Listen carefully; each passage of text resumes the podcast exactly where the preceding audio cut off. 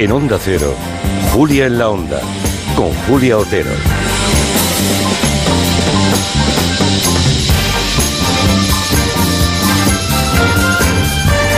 Bueno, pues en esta tercera hora de Gelo, en Tafalla, en directo en Tafalla, en un auditorio casi completo, muy grande, eh, lleno de amigos, oyentes fieles del programa, entre ellos eh, Manu Zapata. Ya te hemos sacado una foto, eh, que lo sepas, ¿eh? Te hemos puesto en una foto. En, ah, ya lo has visto en la, en la página de Twitter de, de este programa. Bueno. Aquí seguimos, luego hablaremos con el presidente de Ampier, con Miguel Ángel Martínez Aroca. Ahora vamos a hablar un ratito con Borja Terán. Que estoy aquí, sí, he venido. ¡Has venido! Venga, aplauso, ¿se oye ya el aplauso? Ahora se escucha, ahora sí, ahora Hay que sí. sobreactuar el aplauso para que se oiga bien. Pero antes un mensaje de la mutua que aún no me has, aún me has ninguno me Hombre, has qué vergüenza, ¿no? Hombre. Esto te interesa, Borja. Mira, si te vas a la mutua, además de poder disfrutar de una gran asistencia en carretera, te van a bajar el precio de cualquiera de tus seguros, sea cual sea. Es muy fácil. Tienes que llamar al 91 555 5555. Te lo digo o te lo cuento. Vete a la mutua. Condiciones en mutua.es. Hoy tenemos a Borja Terán solo con su multipantalla. Sí, yo viajo solo. Tú vi- sí. Hombre, es una forma muy buena de viajar, ¿eh? Hemos venido en un tren casi vacío, por ¿Ah, sí? cierto. En un vagón muy... Marina y yo estábamos casi a solas. Bueno, pero- Sin enchufes, eso sí. A ver- Renfe pone enchufes ya en los trenes. Pero sería un tren antiguo entonces. Una albía de estos un poco antiguo. Un poco antiguo. Hay que poner de enchufes. época. Era como viajar en, a mar en tiempos revueltos. Ya, ya, ya. Bueno, fíjate que estamos aquí hablando de algo de hace, que ocurrió hace 20 años. Sí. Es cuando la gente se puso a invertir, los pequeños mm, a- agricultores, ganaderos, personas de, de tierra adentro, digamos, ¿no? De estas zonas más despobladas, invirtieron y bueno, 20 años más tarde estamos donde estamos, ¿no? Y estamos aquí un poco viendo sus reivindicaciones que a mí me, me parecen muy justas. Pero no vamos a seguir hablando de eso. Ahora tú me vienes a hablar de la tele. Yo vengo a hablar un poco... A ver, pues, ¿de, qué, de qué me quieres hablar hoy? A ver. Pues que la tele está cambiando también. Bueno. Y hay gente que invirtió hace 30 años, que ahora se ha jubilado, porque ha dicho, ya necesito, ya... No estamos muy acostumbrados a que la gente, las estrellas de la televisión, se prejubilen. Mm, eh, ah, ya sé en quién Que, estás que pensando. se prejubilen, no. Porque la semana pasada, de repente, nos enteramos que Ana Blanco, la presentadora más popular, objetivamente, de la actual televisión española, se iba. Y se iba como ha solido ejercer su trabajo siempre ella, ¿no? Muy discreta. Casi nadie se ha enterado. Pero es prejubilación porque no llega a los 67 años, que son los que... Tiene 63. 63, por tanto... Se ha acogido a la jubilación, la prejubilación de televisión española sí. y se fue así de un programa muy emblemático, de informe semanal. Informe semanal volverá el próximo sábado. Por mi parte, esto ha sido todo. Muchísimas gracias por su confianza y su compañía durante todo este tiempo. Adiós y buenas noches.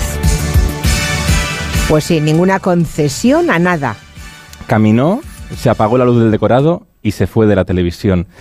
Esta voz de Ana Blanco ha sido un poco la voz de nuestra vida, porque le hemos escuchado a diario, primero en las sobremesas, en la noche, en el fin de semana, ha pasado por todos los Por todos, telediarios, por todos. Y ha, y ha, eh, resistido a todos los gobiernos, ojo. que eso, Eso tiene mérito. eso tiene mucho mérito. Parece- Seguramente la prudencia con la que se despidió es también la prudencia que habrá acompañado su tarea profesional para que, mm, en fin, todos los gobiernos hayan decidido mantenerla. Y aunque algún gobierno mm, entendía que vamos a quitar a Ana Blanco, siempre Sí. hay alguno que quiere cambiar todas las caras.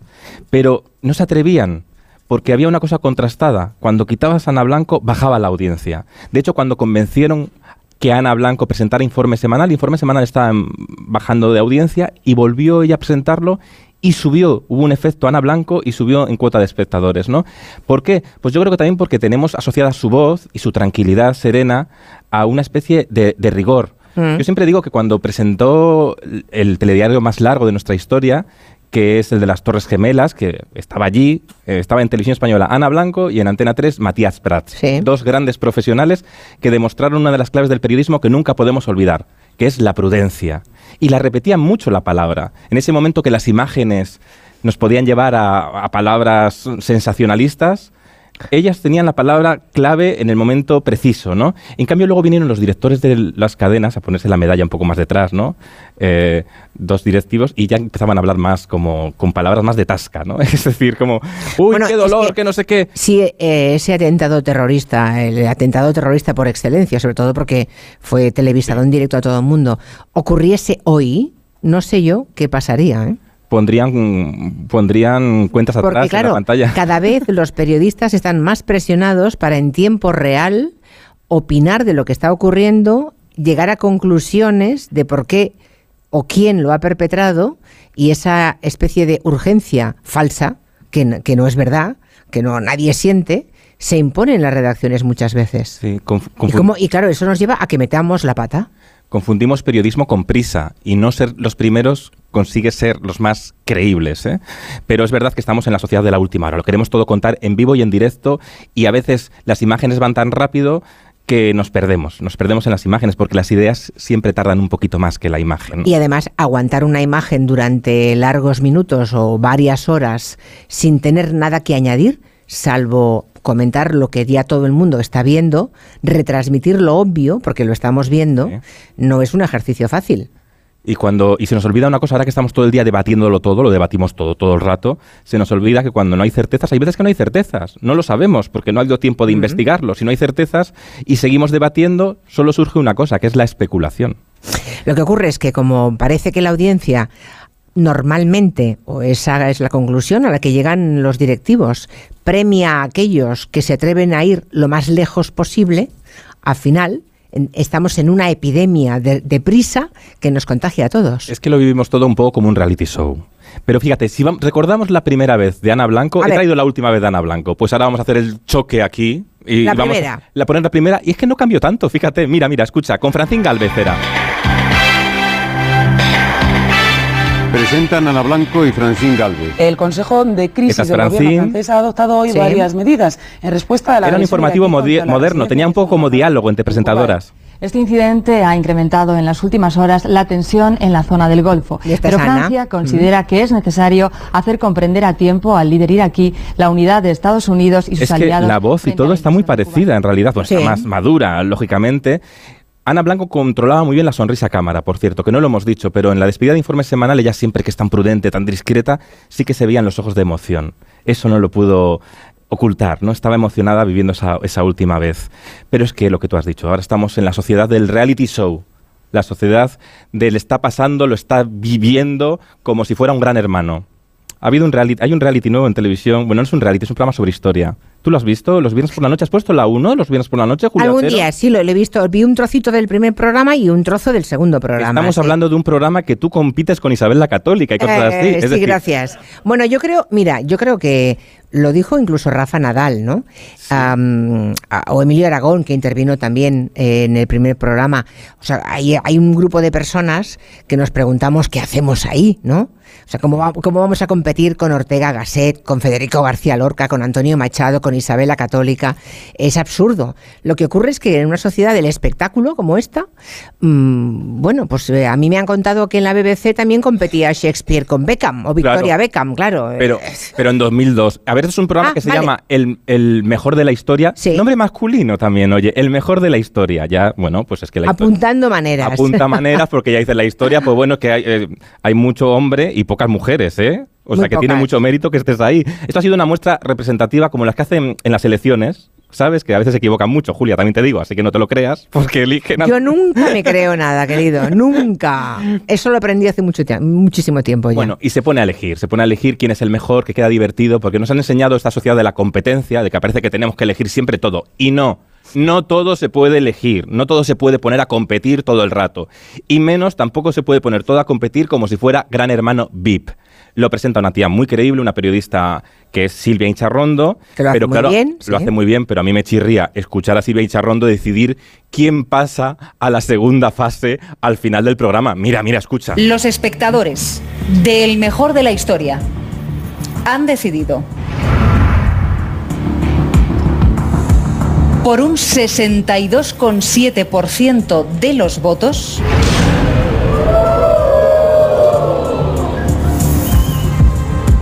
que el primer clasificado para la gran final del mejor de la historia sea...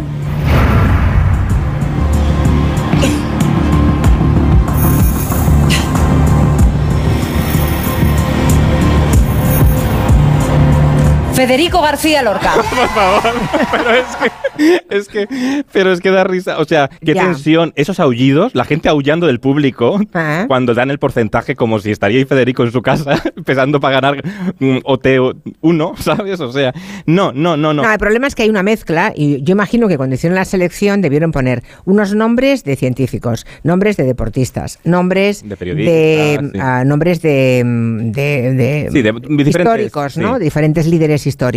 Bueno, había por disciplinas pusieron y la gente escogió. Claro, el problema es que luego de 10 en 10 hay, un- hay una mezcla ahí Claro. que se hace bastante indigerible, ¿no? Pero es muy divertido de repente escuchar en el debate, este Sí, debate que hay, que dicen, sí. uy, no pasa, no pasa Goya, pero oye, mira, ha pasado Mercedes Milá. ¿Sabes? Es un poco loco, ¿sabes? Ya, ya, bueno, pero es, es el formato. Tampoco eh, busca el entretenimiento. A ti creo que te han eliminado ya. Hombre, no, no, es que cada programa, Ya estás fuera. cada programa ponen 10 personas y eliminan a todas salvo a una. Afortunadamente ya pasó, el mal trago ya pasó. Imagínate que te ponen dan el título del mejor de la historia. El mejor. Qué raro es eso. No, no, no, no. A mí me recuerda un poco a las parodias de Homo Zapping. Tú, eh, Homo Zapping con Silvia Abril, aquellos programas que Sí, hacían acuerdo, imitaciones de la tele, cuando ponían a los concursantes de los reality shows de Telecinco a hablar de cultura como si estuvieran en el Café Gijón de Madrid. Mira, verás. ¿Tú te crees que la primera cita me tiene que decir que no le gusta la generación del 27, Es que, es que, por favor, Emma, por favor, por favor, si me dices la del 98, que ahí hubo una innovación estética y, y temática, pero la del 27, nano. Lucy, flipo, tío, ¿me vas a comparar la prosa del libro de la ciencia con Marinero en Tierra de Alberti, Pues sí, pues sí, pues sí. No recordaba. ¿Te imaginas? Es maravilloso este sketch. Con cariño a nuestros compañeros del mejor de la historia. Tiene un puntito. Tiene un- que, oye, que el entretenimiento está muy bien para aprender Sí, cosas. pero mira, a pesar de todo, luego preparan unas, ah, unos pequeños videoclips con la historia del personaje. Sí. Y bueno, pues para que no supiera nada, no sé, de Machado, o que no supiera nada de Ortega y Gasset, lo que se puede decir en una píldora de un minuto y medio es escaso. Pero para quien no, nada supiera, pues algo sabe. Bueno, oye, no, no me, no, no, lo digo sinceramente, no Sí. tengo nada que ver con ese programa, ni con quien, quien lo produce, ni nada de nada. Pero entiendo la buena voluntad. Pero la mezcla realmente es muy rara. Eso no es indigerible, Pero- directamente indigerible. Sí, pero es un poco lo que hablábamos al principio, ¿no? Que como la televisión lo vivimos como si fuera un reality show, y no todo puede ser un reality show. Ya, eh, bueno. y, y- y a través de las redes sociales todos competimos en ese reality show. Todos subimos nuestras stories a Instagram, nuestros vídeos a TikTok.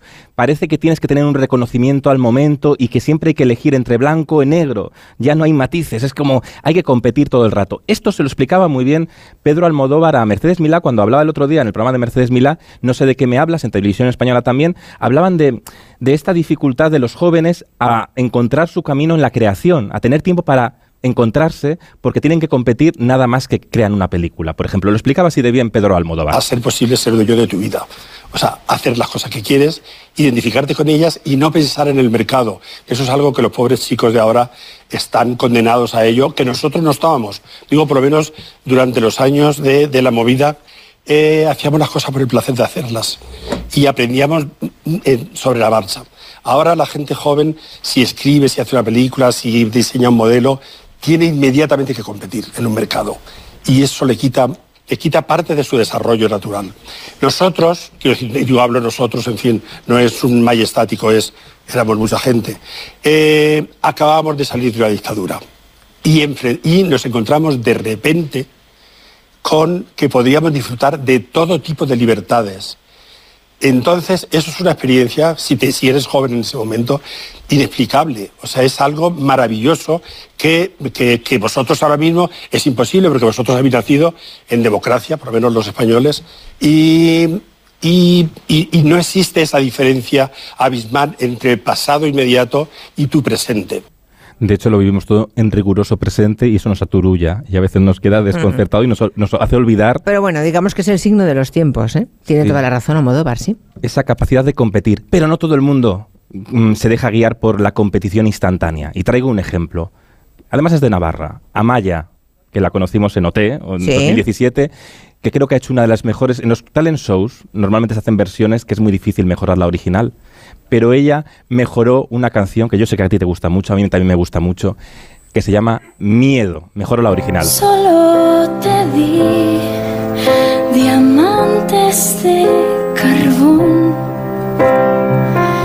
Rompí tu mundo en dos, rompí tu corazón y ahora tu mundo está burlándose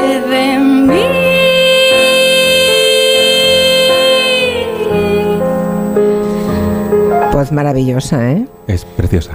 Miedo de volver a los infiernos, miedo a que me tengas miedo, a tenerte que olvidar.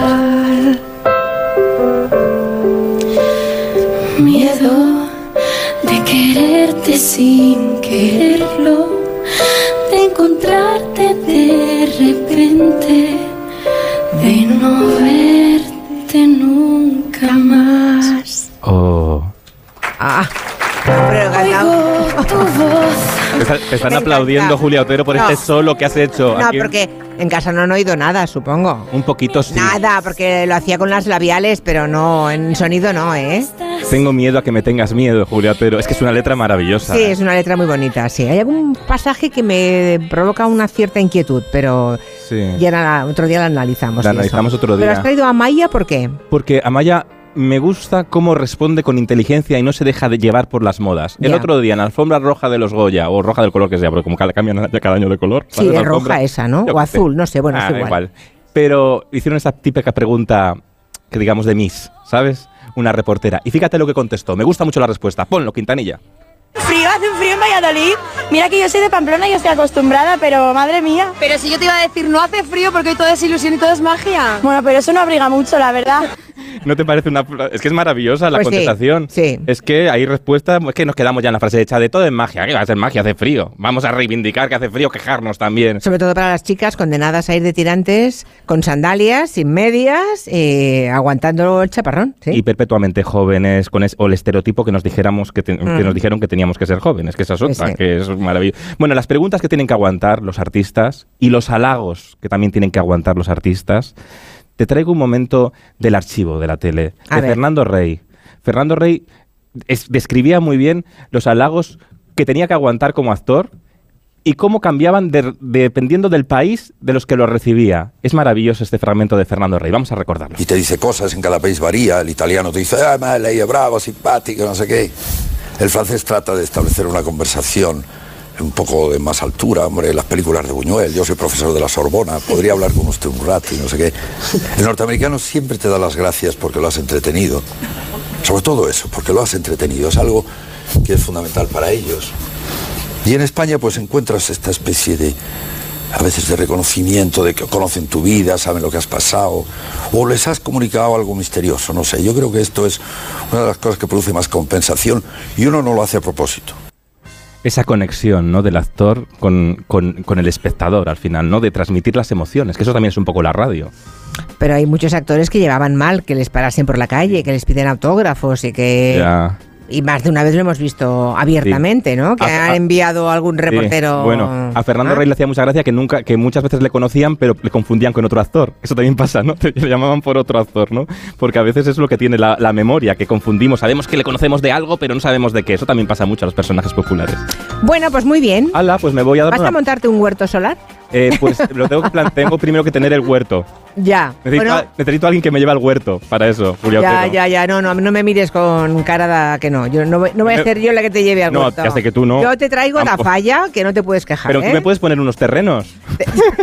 En vez de un piso, Claro, me pones unos terrenos aquí al lado, en Tafalla. en lugar de un piso te pongo un trocito para que te montes un huerto Claro, solar, ¿vale? claro. Y nos jubilamos aquí con unas ovejas. Sí. Vale, no estaría mal, ¿eh? Oye, ¿te imaginas tú y yo juntos? No me aguantarías ni dos minutos, Julia. Tú a mí, en cambio, serías muy feliz. ¿Tú crees? Absolutamente, estoy completamente segura. Igual, abusar, igual, es mejor admirar. Hasta la semana que viene. Un beso, adiós. Enseguida estamos con Miguel Ángel Martínez Aroca. De 3 a 7 en Onda Cero. Gelo. Con Julia Otero.